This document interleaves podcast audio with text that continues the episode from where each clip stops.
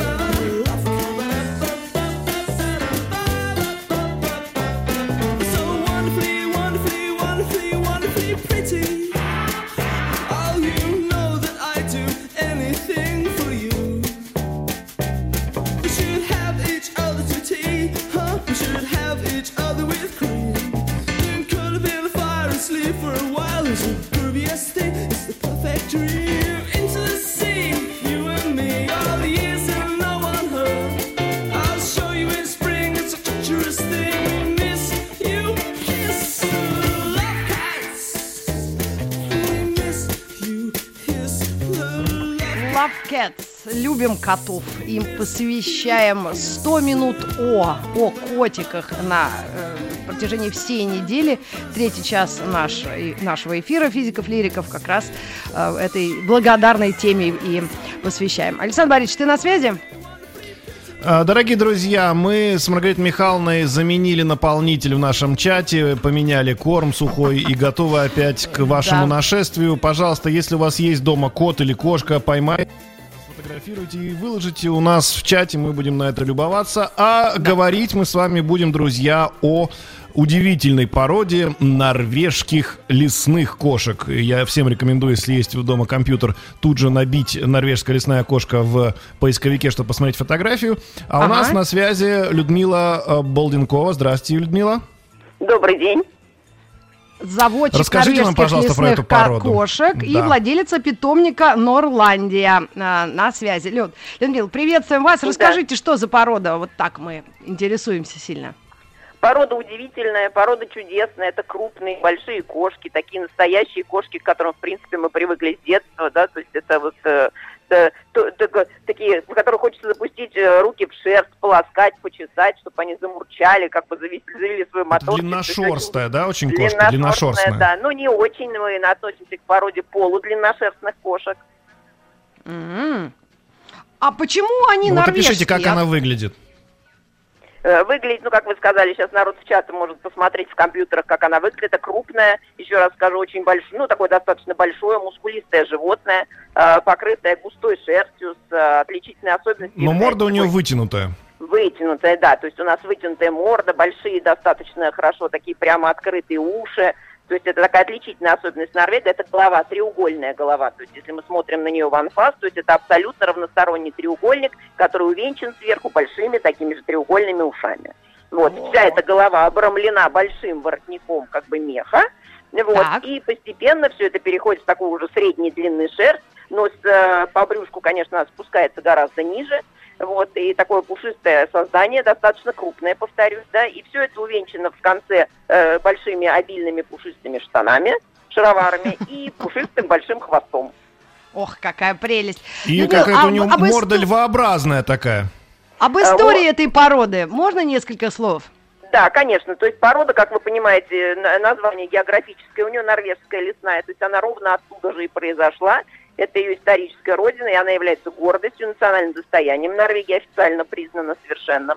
Вот. И, собственно, когда-то, наверное, много-много веков назад эти кошки, то есть, ну, скрещивание диких кошек с домашними достаточно сложно про- проходит, поэтому, скорее всего, это было э, иначе, то есть с викингами на дракарах много-много там веков назад приплывали кошки какие-то крупные, которые, ну, естественно, крупные, потому что, ну, всегда мы понимаем, что более крупное животное, оно более жизнеспособное, и нам Мгм. кажется, что оно ловчее, и, в общем, как бы, да, это- это пол- половой диморфизм, наверное, предпо- э, как бы, э, Присутствует. присутствует, да. Вот, то есть вот эти крупные кошки приплывали в Норвегию и жили там со, с теми же самыми викингами на два дома, то в лесу мышей ловили, то приходили обратно в поселение, и это продолжалось на протяжении долгих-долгих веков.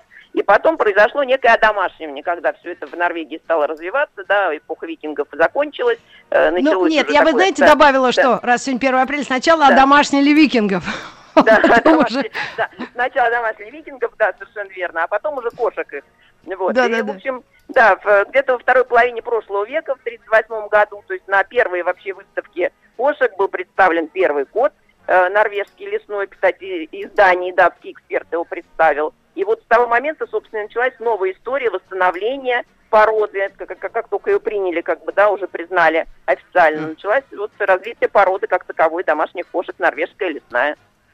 Так. У меня Ну, вопрос к вам тогда давайте. такой по поведению. Вот смотрите, если она из леса, как вы говорите, да, исторически у нас вышла, Да. есть ли у нее такой э, важный в характере элемент, как э, желание охотиться, например, на мышей, если она живет на даче? Ну, она готова охотиться, наверное, на все, что угодно, как на мышей настоящих, так и на мышей э, не настоящих. То есть это сейчас у домашних питомцев это трансформировалось в некую э, повышенную игривость, скажем, да, то есть, но это не игривость, не хождение по потолку, то есть они всегда готовы с вами поиграть, если вы им это предложите, да, никогда не откажут. Нет, а вот именно с точки зрения чисто, ну, такого бытового, бытовой Да, пользы, вот бытового, поехать да, на да, дачу, да, там мыши идеального. завелись, э, вы вывезли эту норвежскую, и она там всех мышей не просто, с- не просто словила, а еще и съела, нет? Да ты Знаете, что? я думаю, что она словить словит на самом деле, да, но сейчас мы не забываем с вами, что химия тоже не стоит на месте, и, к сожалению, мы это рекомендуем э, нашим, э, так сказать, хозяевам наших выпускников не отпускать далеко своих животных, потому что э, мыши едят травленные, мышей все травят, да, со всех сторон везде, и мыши едят травленное зерно, и, соответственно, не дай бог, там ваша зверюшка съест эту травленную мышь, вы понимаете, чем это закончится, да, то есть трагедия в доме будет как минимум, да, и гибель животного. Поэтому, конечно, они... Как, что делать? Да. Ну, вообще, во, во всяком случае, мы рекомендуем либо вольерное содержание, либо участки огороженные плотно достаточно, как бы, да, то есть, ну, а насколько она встретится с мышью, то есть, ну, здесь вот уже судьба решит. Ну, Понятно. она сама, а вот... если мышь, она будет ее есть или нет, вот интересно. Да что ж ты с этими мышами? С мышами. То есть у вас проблемы с мышами, я чувствую, да, на даче? Не-не-не, у нас, ну, у нас были, кстати, да, в доме тут, но мы быстренько всех переловили. Просто вопрос в том, что у нас кот ходит э, соседский, э, контролирует ситуацию, поэтому мы... Отлично, паримся, вам да. повезло, да. Да. Мгм. Ну, я думаю, что на самом деле с мышью они, конечно, справятся. Вот будут они ее есть или нет, это большой вопрос, потому что на самом деле наши питомцы хорошо кормлены все. Да. Вот, и- да, и предпочитают э, не натуральный корм, как бы, а комплексные корма, да, которые там по- полностью готовы к, э, к употреблению и содержат необходимое вещество, э, необходимое количество минеральных веществ, витаминов и так далее. Поэтому я думаю, что здесь будет больше элемент игры, нежели там э, пи- пи- питательный присутствовать сегмент. э, сегмент.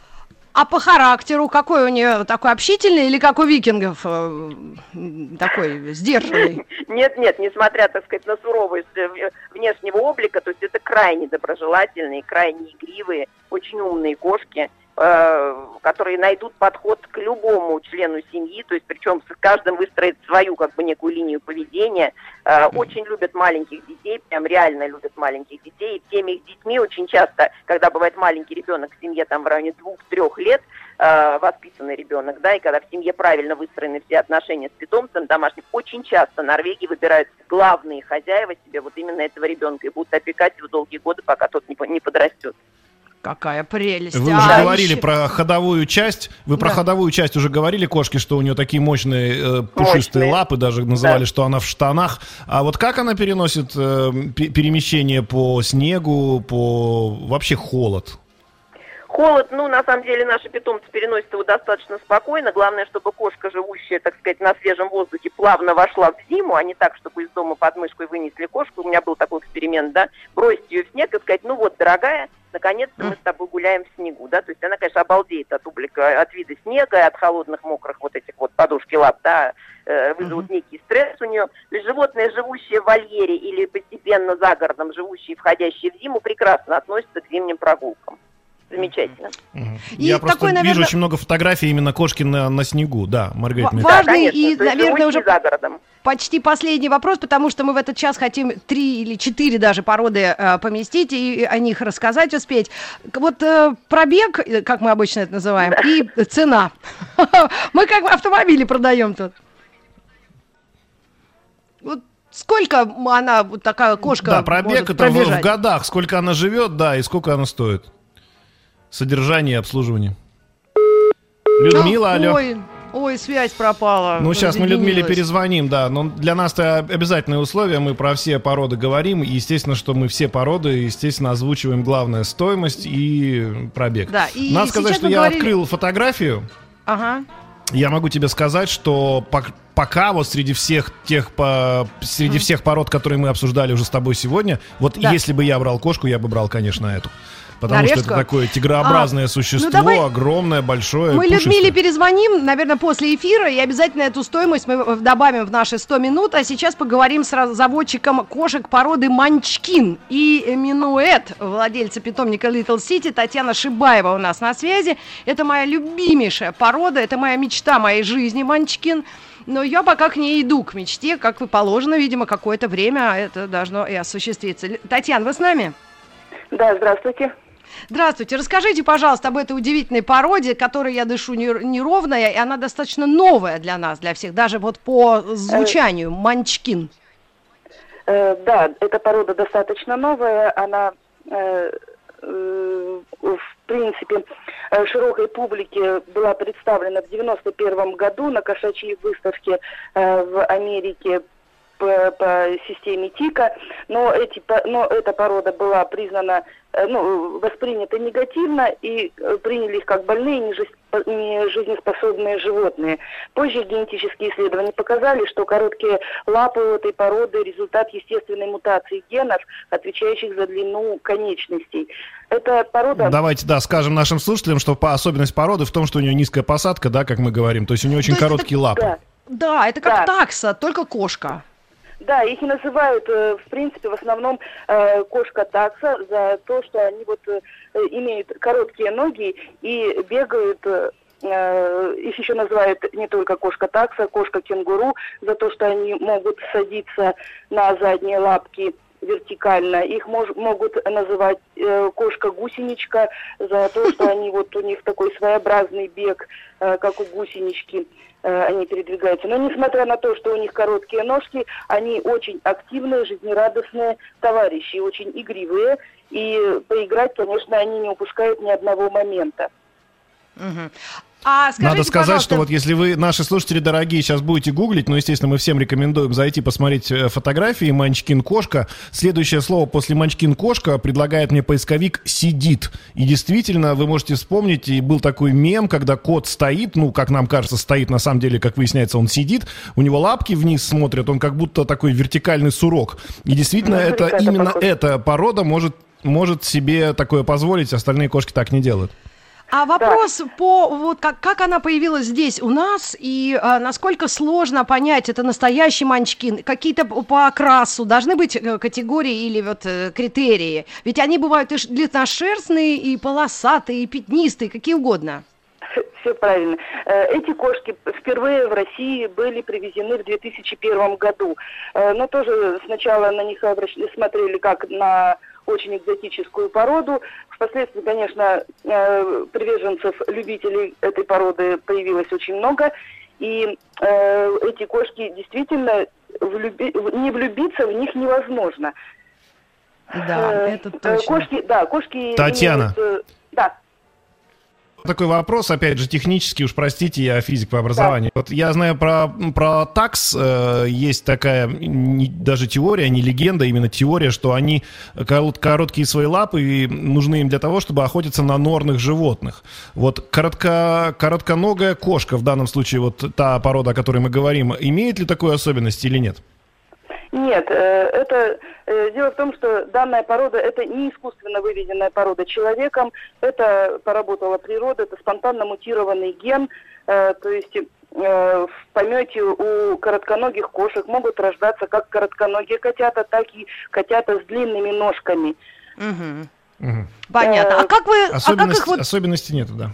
Как, как их Особенно- скрещивают, чтобы получить такую породу? Ведь их э, как-то выбирают вот по окрасам. Есть шотландского вида, есть какого-то сибирского. Или это мне так кажется? Я просто не разбираюсь. Нет, вам это так кажется. Дело в том, что у манчкинов разрешен любой окрас э, шерсти, качество шерсти, длина шерсти у них. э, они могут быть как короткошерстными, так и длинношерстными и полудлинношерстными.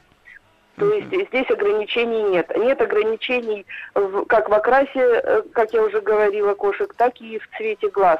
То есть здесь э, кошки могут быть как и биколорные, то есть это э, двухцветные, как обычно их называют, могут быть солидного окраса и также могут быть окраса сиамского окраса. А вот у меня такой вопрос. Они могут Я- жить в- на, на улице? Как так? Ну, Ну, Саша, на даче, имею в виду. Вот просто мы только что говорили про норвежскую лесную, говорили, что она неплохо переносит жизнь, скажем так, условно, в конуре, в кавычках. А вот эти кошки, они более домашние, менее домашние? Ну, я, я бы не советовала этих кошек отпускать на улицу, ввиду того, что э, из-за, во- во-первых, из-за их низкой посадки э, другие животные будут воспринимать их э, как агрессивные крадущиеся животные. Я бы так сказала. О, у них меньше- интересно. Да. Потом у них меньше возможности дать отпор э, тому же длинноногому коту, который придет с соседнего участка. То есть, э, Бандиты! да, обижают. кошки, Ну, то есть получается, что она должна быть- постоять. Действительно, она должна быть только в домашних условиях выращена, да, и, соответственно, может, какие-то есть особенности по кормлению? Нет, особенностей по кормлению нет. Это либо профессиональный корм супер премиум класса, либо натуральный корм. Э, Это натуральное мясо. То есть Татьяна, здесь- а- ага. Э, Вот у меня такой вопрос, э, э, вот к этому этот кот, э, почему я э, об этой породе вообще узнала? Потому что у меня у родителей есть кошка бобтейл, э, ну курильский, и она очень прыгучая, и мама нам иногда оставляла ее ну, на передержку, когда уезжала или что-то такое. И вот этот бобтейл, он ходит по лицу ночью, то есть он такой прыгучий, что он ну шарит ночью и вот как-то э, обязательно по людям. Я вот думала, если купить коротколапую, она же не будет по тарелкам ходить по кухне. А вот они прыгают, но, но не так сильно, правильно я понимаю? Э, Если животное здоровое, то оно прыгает. Действительно А. прыгает и запрыгивает. Может запрыгнуть и на подоконник, на диван, на стол. То есть проблем э, с прыгучестью у этой кошки нет. Но э, я бы назвала их более интеллигентными по сравнению с э, бобтейлами в том плане, что э, ночью они спят рядом с хозяином, как правило. Они Ага. очень тихие кошки, то есть они не мяукают, не, не настолько разговорчивые, как другие породы. То есть если мяукают, то это очень тихо. Они э, очень любят хозяина и стараются рядом э, находиться всегда рядом с хозяином. Это кошки-компаньоны, которые э, ненавязчиво присутствуют рядом. Но когда они активны во время вот обычного дня, когда они активны, я бы назвала этих кошек сгустком энергии, потому что они есть везде, всюду. Они помогают вам во всех ваших делах. Они присутствуют в них, и они обязательно э, не будут не просто помогать и контролировать э, весь происходящий процесс, но и активно участвовать. Ну и такой вопрос о, а, наверное, об условиях э, гигиены, ведь все-таки кошка, вот помните, есть еще такой мем известный, хоба, когда на Ага. лапу там задирает, И- а вот, и вот здесь все-таки сейчас коты в домашние живут и ходят в лоток, вот как она справляется с такими вот бытовыми трудностями? Замечательно. Э, э, Дело в том, что я бы э, советовала лоток приобретать э, с более высокими бортами, потому что это кошки, которые очень чистоплотные, и они очень любят закапывать все то добро, которое принесли в лоток. Мгм. Поэтому, чтобы не было... А пузо у разброса- нее не, не грязнится в процессе? Нет, Нет, всё- потому что так, так низко посаженное пузо, мне кажется, там можно его и запачкать. нет. А у нас традиционно есть два вопроса. Да. Да. Да-да-да. И несмотря Да, ты- на их Говорите, низкий- говорите. несмотря на их э, низкую посадку, эти кошки очень чистоплотные, я уже это говорила, и э, они не успевают все цеплять на себя, у них это как-то не получается. Танюш, еще такой ва- ва- очень большая просьба. А, вот э, сказать, я когда делала фотографии, посты, посты у себя в этом э, в Инстаграме и говорила, что это кошка моей мечты, э, очень многие люди писали с сожалением, что вот люди, какие вы чудовища, вы вывели такого кота, как ему жить. То есть вы должны, наверное, может быть, развеять миф о том, что животное мучается. Вот мне кажется, что это, ну, миф какой-то о том, что ко- кота прям над ним издевались и лапы ему уменьшили. Ну, я уже говорила, что это не искусственно выведенная порода, это спонтанно мутированный ген, то есть э, в породе манчкин кошки э, имеют как длинные ноги, так и короткие ноги. Э, это кошки, которые обладают э, комплексом Наполеона в том плане, что весь мир крутится вокруг них и живет именно для этих кошек. То есть они абсолютно не чувствуют себя ущербными о том, что у них короткие ноги. Э, они Это тебе, Маргарита, писали просто, видимо, женщины с короткими ногами, поэтому они так переживали. Я вот так. Ой, Тань, А, еще э, по- вопрос. Про пробегу, Да. сколько они живут и сколько стоят? Вот так мы хотим вам э, сказать. У нас Ага. мало времени, минутка. Эти кошки э, отличаются крепким здоровьем и при правильном уходе способны прожить до 20 лет.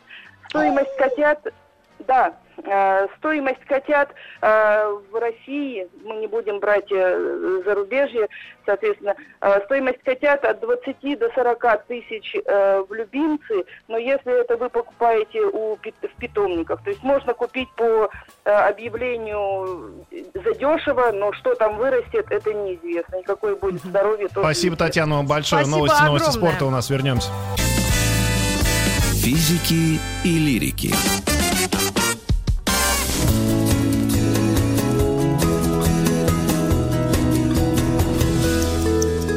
Сто минут по О котиках. И в первой части программы мы успели поговорить о норвежской лесной кошке. Кстати, заводчица Людмила нам сообщила о том, что стоимость норвежского лесного кота от 30 тысяч и до бесконечности, как и дальше и выше. О манчкинах мы успели задобрить, э, за- замолвить словечко. И настала очередь курильских бобтейлов. В эфире Елена Васильева, филинолог, владелец питомника курильских бобтейлов «Золотая середина». Лена, вы с нами? Да, здравствуйте. Да, здравствуйте. Расскажите об этой породе. Вот никто, кроме заводчиков, с таким упоением, любовью и знанием не говорит о своих породах. Да, спасибо. А, ну, естественно, мы влюблены в свою породу, именно поэтому мы не просто когда-то купили этого кота, курильского бобтейла, но и потом увлеклись и уже создали питомник и пропагандируем эту породу как великолепную, прекрасно подходящую для жителей России. Потому что курильские бобтейлы а, появились на Курильских островах у нас много-много-много лет назад. Это аборигенная порода. Они э, сами, можно сказать, себя создали природой. Ну Вот. И, э, и отличительной чертой, конечно, является э, прекрасное здоровье. То есть на Курильских островах достаточно сложная погода, и вот весь этот климат они прекрасно переносят, поэтому в наших условиях, квартирных, а, на дачах, в частных домах, они чувствуют себя прекрасно. Лен, а вот самая главная особенность, почему эта порода называется боб-тейл, это короткий хвост. Тейл по-английски это хвостик. Расскажите, Да. как так они уродились? Да, вы знаете, они рождаются такими с самого начала, хвосты никто не купирует, они рождаются как рыси, вот рыси в лесу, им же тоже никто не отрезает хвост. Так вот и курильские бобтейлы рождаются с маленькими-маленькими такими крючочками, потом они растут, эти крючочки опушаются, и внешне смотрится, как будто они ходят вот такие вот домашние рыси с помпончиками. У каждого свой хвостик имеет индивидуальный рисунок, у кого-то крючочек, у кого-то там загогулинка, спиралька, там, ну, очень интересно, если их так вот прощупывать, то, конечно, там все индивидуально, как отпечаток пальцев у людей. Понятно. А размеры и окрас курильского бобтейла, как э, вообще? Э, Размеры, размеры, значит, разные. Варьи- Коты варьируются где-то от 5 до 7 килограммов, кошечки помельче. Э, Окрасы тоже всевозможные. А, Красные, красные пятнистые, мраморные, черные мраморные, так называемого дикого окраса, когда черные такие с пятнами под рысь. А, Есть серебристые окрасы, когда волос окрашен, часть волоса окрашен в белый э, цвет, и они смотрятся очень красиво, знаете, как Ой. вот прям действительно какие-то ирбисы. Вот. А еще А, такой вопрос. Вот смотрите, вот у нас с Курильскими островами между Россией и Японией, ну, диалог то ведется, то не идет, не ведется. Ну, там сложная ситуация. А как вот с принадлежностью породы? Потому что иногда пишут, что это японская порода, которая там, потом они ее одомашнили, потом они ее как-то восстановили. Вот как, когда ее вообще вот признали породой и когда она попала к нам в Россию? Значит, признали ее около 30 лет назад, а на Курильских островах, естественно, проживали и японцы, и наше население российское, а, поэтому э, наши привозили туда сибирских котов, ну или что-то, да, похожее на сибирских котов, а японцы привозили японских бобтейлов. У них есть своя порода, японский бобтейл, очень похожие на курильских бобтейлов, только они более такие изящные, грациозные, а, как однажды мы спросили у одного финского судьи, чем, на его взгляд, отличается японский бобтейл от курильского бобтейла. Он так задумчиво сказал, ну вы знаете, вот как русская женщина от японской. О, как образно. Да. Финам, Так финам вот только дай. Да, так вот Так. и курильский бобтейл, он отличается от японского тем, что он утяжелен сибиряком, он очень вынослив, это и у него другой характер. То есть если японцы, они такие, знаете, японские бобтейлы, деликатные, такие изящные, элегантные, то курильский бобтейл, он очень такой м, сильный, мощный, Мгм. конкретное животное, а, прекрасный охотник, то есть э, мыши, крысы, а, хорьки. А Вот наш недавно тут э, котик, наш выпускник, боролся с лисой, охранял О, курятник хозяйский. Они ловят рыбы, вот тот же самый, который охранял курятник, а, вылавливает... А вот боролся за что? А, вы знаете, э, лиса пыталась э, попасть на участок, а у хозяев очень э, редкие породы кур. Французские, немецкие, наши, вот орловские и так далее. И, ну, соответственно, лиса хотела есть, она чувствовала этот запах, и она пришла. Но Елена, тут- у меня вопрос физика, конечно же. Конечно же, вопрос физика. Вы знаете, я наблюдал за своей кошкой, у меня была стандартная обыкновенная кошка с нормальным хвостом. Она хвост использовала как элемент стабилизации своего положения. Вот она когда шла по перилу тонкому, она- на- пытался я ее спихнуть, она хвостом сразу крутила в нужном направлении, чтобы удержать равновесие. Бобтейлы в отсутствии хвоста, как они равновесие держат? А у них все то же самое, что у рысей. У них более длинные задние лапы, они очень сильные. И я так думаю, что благодаря лапам, благодаря немножко другому строению позвоночника, он тоже такой чуть дугообразный, идет вверх э, к хвосту. А, мне кажется, что вот э, само тело помогает им ориентироваться вот в пространстве, вот э, держать равновесие. М, Ну, я вам добавлю А собственное зрения- Но наблюдение. хвостом, но хвост да, да. у них используется тоже в очень нужном, в нужном варианте. Они показывают им настроение. То есть, если Вот, они говорят, что кошки, когда нервничают, да, они да, да, нервничают, они они хвостом виляют. дергать помпоном, да, виляют как собака, но только не от радости, а от того, что они недовольны чем-то. Да, у них хвост подвижный, и они им выражают свое настроение. Ну, я вам, с- как э, свидетель э, Бобтейла, такая новая секта у нас, свидетели Бобтейлов. У меня у мамы а, такой вот курильский Бобтейл. Но а, мы сомневаемся в чистокровности, поскольку их продавали, ну, буквально до рубля, я не знаю, по- ну, я не знаю, по... по- На по- Авито. по- да, нет, они были, э, продавались в каком-то торговом центре э, на, на Киевском шоссе э, за какие-то копейки, и э, несколько в помете было, да, бы- были с хвостами, и вот один был такой рыжий без хвоста, и нам сказали, что вроде это бобтейл. Мы его купили, и э, скажите, вот их выводят специально всех таких, или они вот тоже на удачу, как у манчкинов, может быть, с длинным хвостом, а может таким? Нет, нет, они, если они чистокровные, то в помете все рождаются с коротенькими хвостами изогнутыми, с индивидуальным рисунком, это обязательно. Если же рождается какой-то более длинный, более 8 сантиметров хвост, прямоватый, это считается в брак, выбраковка, он не используется в племенном разведении. Но, скорее всего, вы приобретали в помете, где были метисы, а, Мгм. потому что это достаточно часто бывает. Вот я знаю из практики, многие, кто берет у нас а, курильских бобтейлов, они едут на дачи, коты, естественно, тоже на даче отдыхают, приходят деревенские кошки, вот, Так. ну и, соответственно, я знаю, что вот деревенские люди, они уже знают эти особенные черты курильских бобтейлов охотничьи, что они даже змей ловят, у нас вот, кстати, есть фотография, очень известная в интернете, это именно наш пятимесячный котенок с- э, борется со змеей, как Рикки-Тикки-Тави. И э, вот в деревне, в деревне, когда они видят, что у них рождаются котята с такими хвостами, то есть она нагуляла от, от наших приличных котов, э, значит, курильских, они обязательно их оставляют, а остальных, значит, как бы топят. Вот. Так что обязательно Мгм. оставляют, и это у них считается прям вот, что да, вот это охотник, это будет охрана для участка, для огорода, для хозяйства.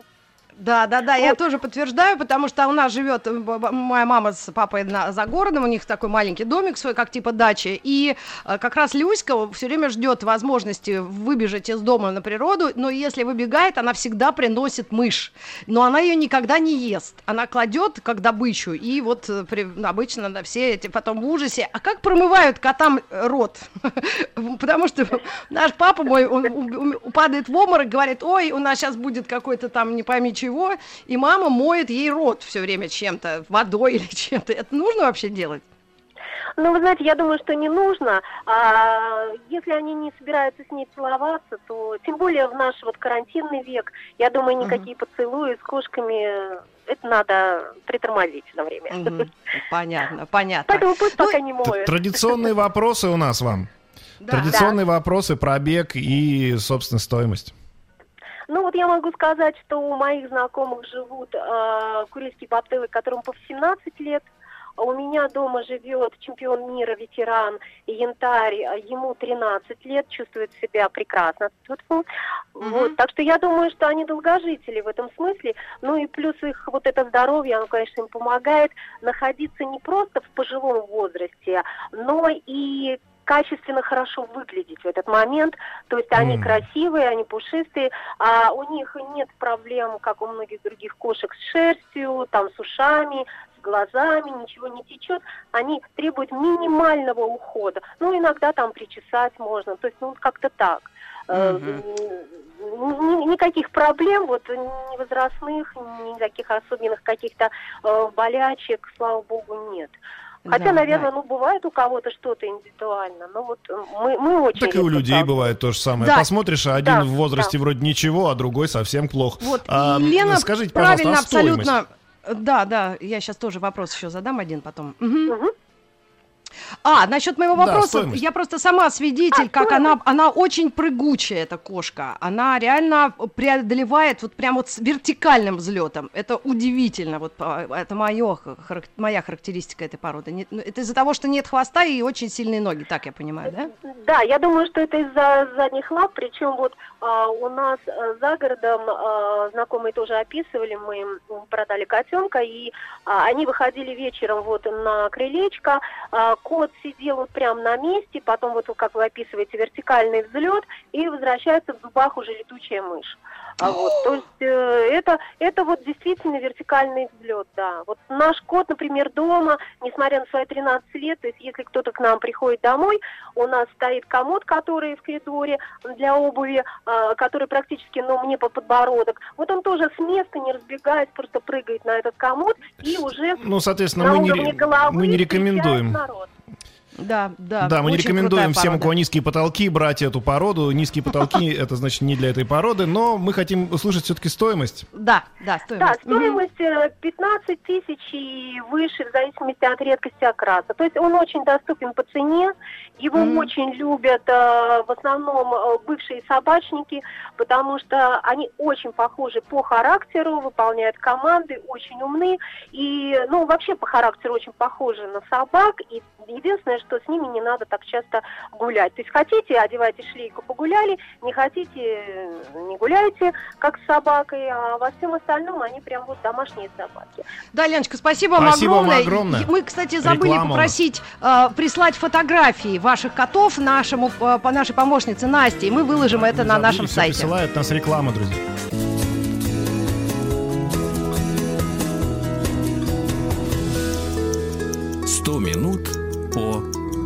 Котиках. И мы говорим о разных породах. Конечно, всех их э, вспомнить невозможно, но основные породы, которые мы выделили, мы стараемся вам представить. У нас в эфире Светлана Сайфиева, филинолог, фелинолог, заводчик мейнкунов, владельца питомника Виктория. Светлана, вы с нами? Да, конечно, добрый день. Здравствуйте, расскажите об этой удивительной породе. Ну, она вообще огру- она просто ну, очень большая, да, мне кажется, по размерам. Это, это, это превосходная порода. Это Мгм. сейчас самая большая считается домашняя кошка. Чем характеризуется мейн-кун? Это прежде всего мощный костяк, широкая грудная клетка, прямоугольный формат тела, длинные конечности.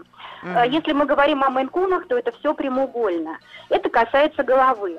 Э, Значит, голова прямоугольной формы, рубленные очертания, высокие скулы, выдающаяся коробка, высокие уши с кисточками и мощный подбородок. Вот это мейн-кун.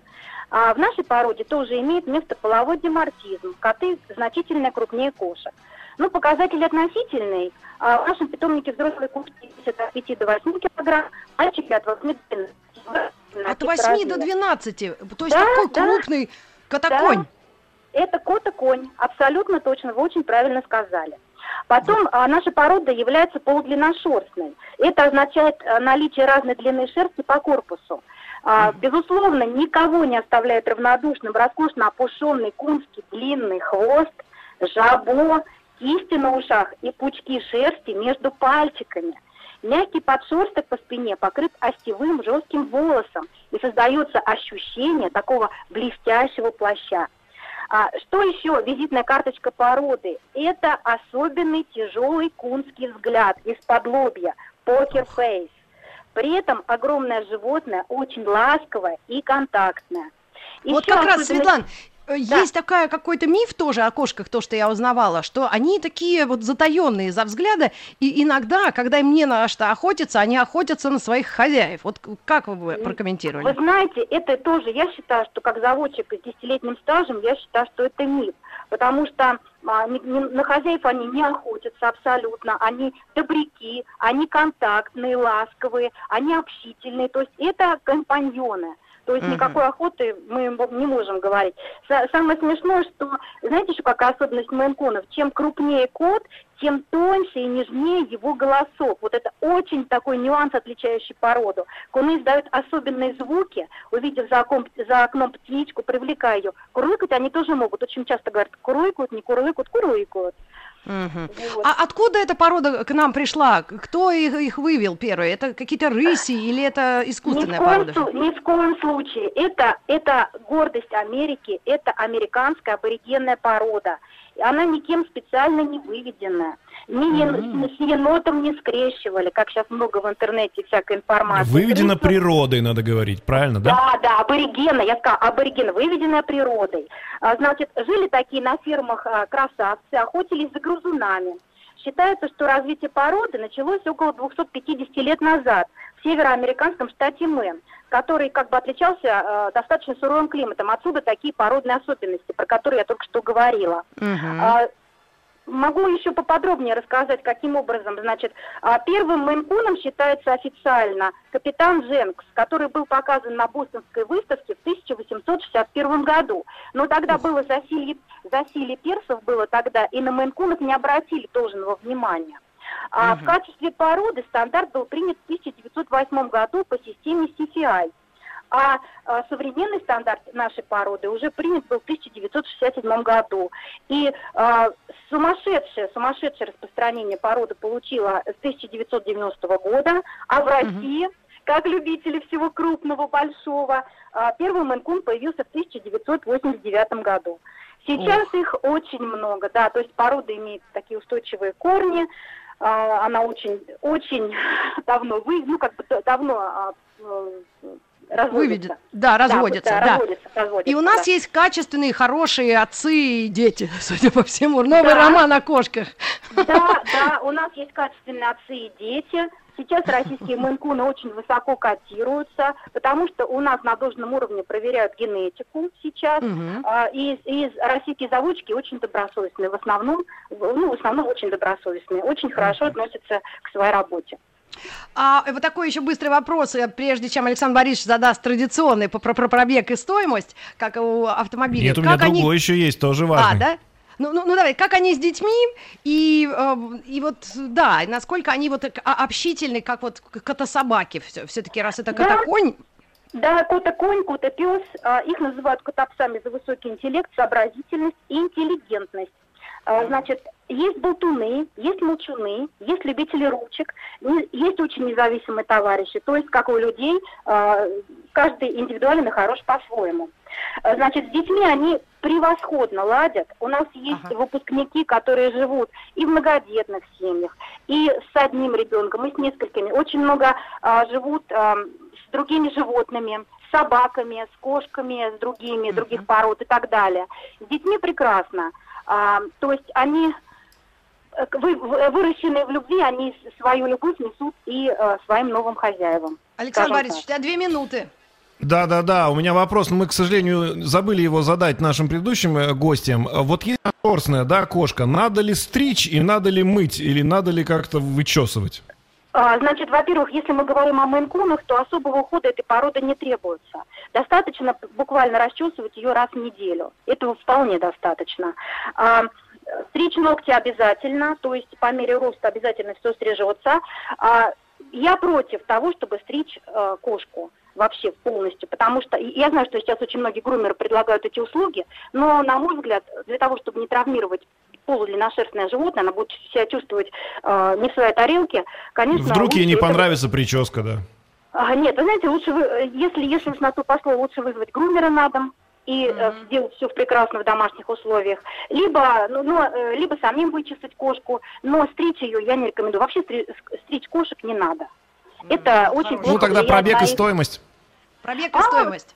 ну, во- во- во-первых, если серьезно относиться к породе, то у добросовестного заводчика хороший породистый котенок не может стоить дешево, сами понимаете. А стоимость в качестве любимца в Москве, Московской области мальчика э, не в разведении начинается от 40 тысяч, а А. кошечки от 25. Вот. Если мы А говорим... живут они в среднем сколько? Да, сколько Вы они знаете, живут? как люди. Они как люди. Как, Что, как, 69 как лет до пенсии. В принципе, да, в принципе, да. Спасибо вам огромное. Мы со всеми прощаемся до завтра. До завтра, пока-пока. Еще больше подкастов на радиомаяк.ру.